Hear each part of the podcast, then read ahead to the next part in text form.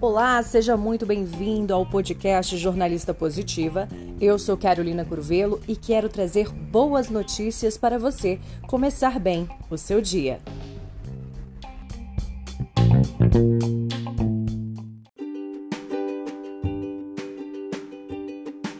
Vamos tomar um café de boas notícias? Hoje eu trago notícias especiais para você começar o seu dia bem motivado feliz e contente com as coisas boas que estão acontecendo no mundo. Vem comigo!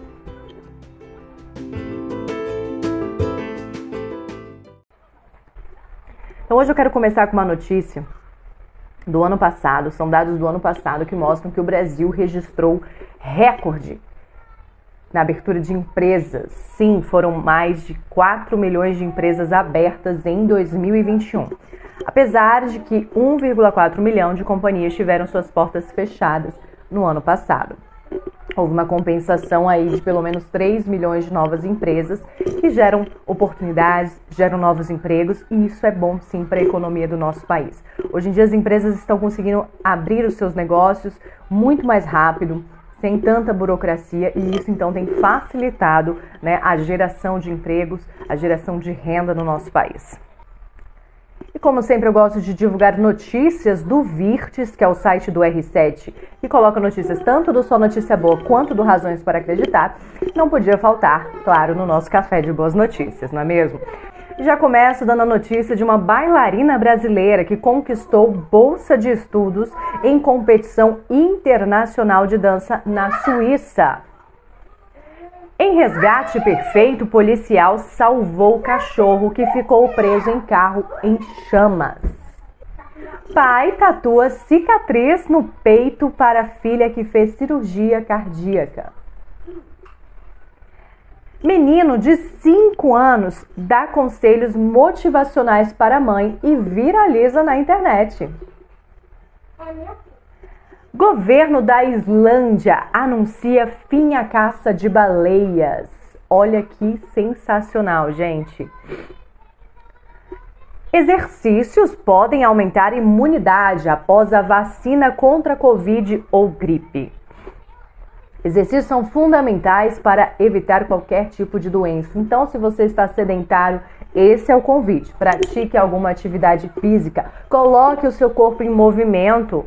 Sim, fazer exercício após se vacinar contra a Covid ou contra a gripe pode ampliar os benefícios da vacina e aumentar os seus efeitos, de acordo com um novo estudo de exercícios e imunização.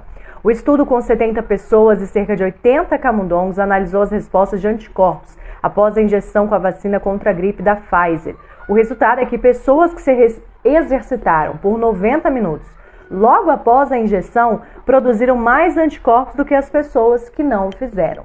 Aquela dorzinha no braço que a gente acha que, ah, não vou fazer exercício.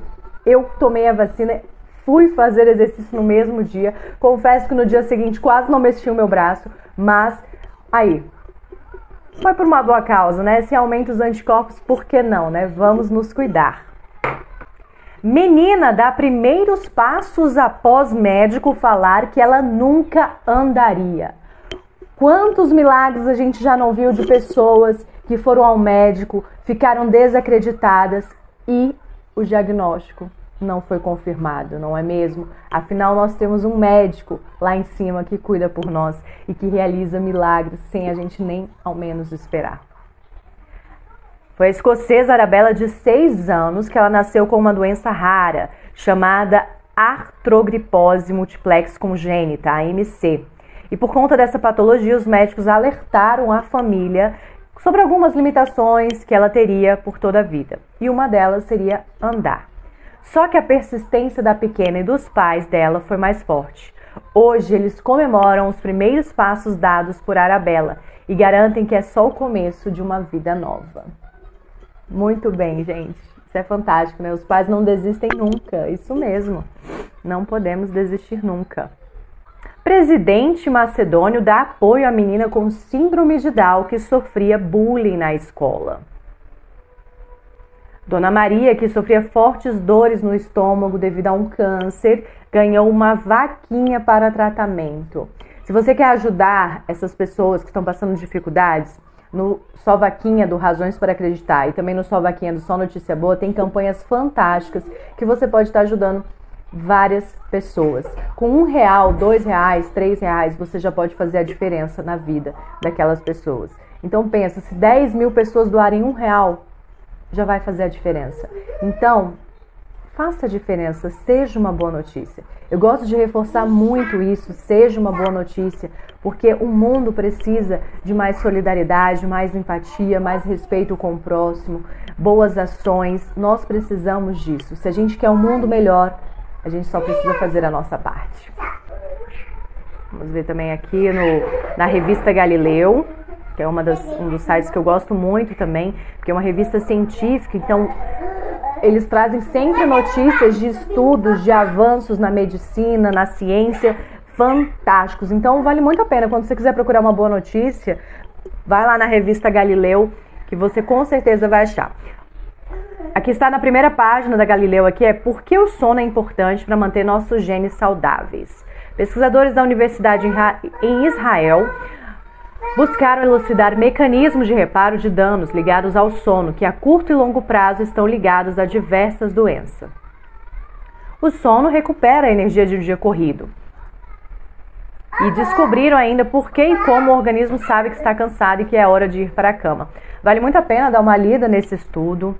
Né? Nós sabemos que quando a gente tem uma boa noite de sono, parece que a nossa imunidade dá uma revigorada, a nossa saúde dá uma revigorada. Por isso que é tão importante dormir e dormir bem.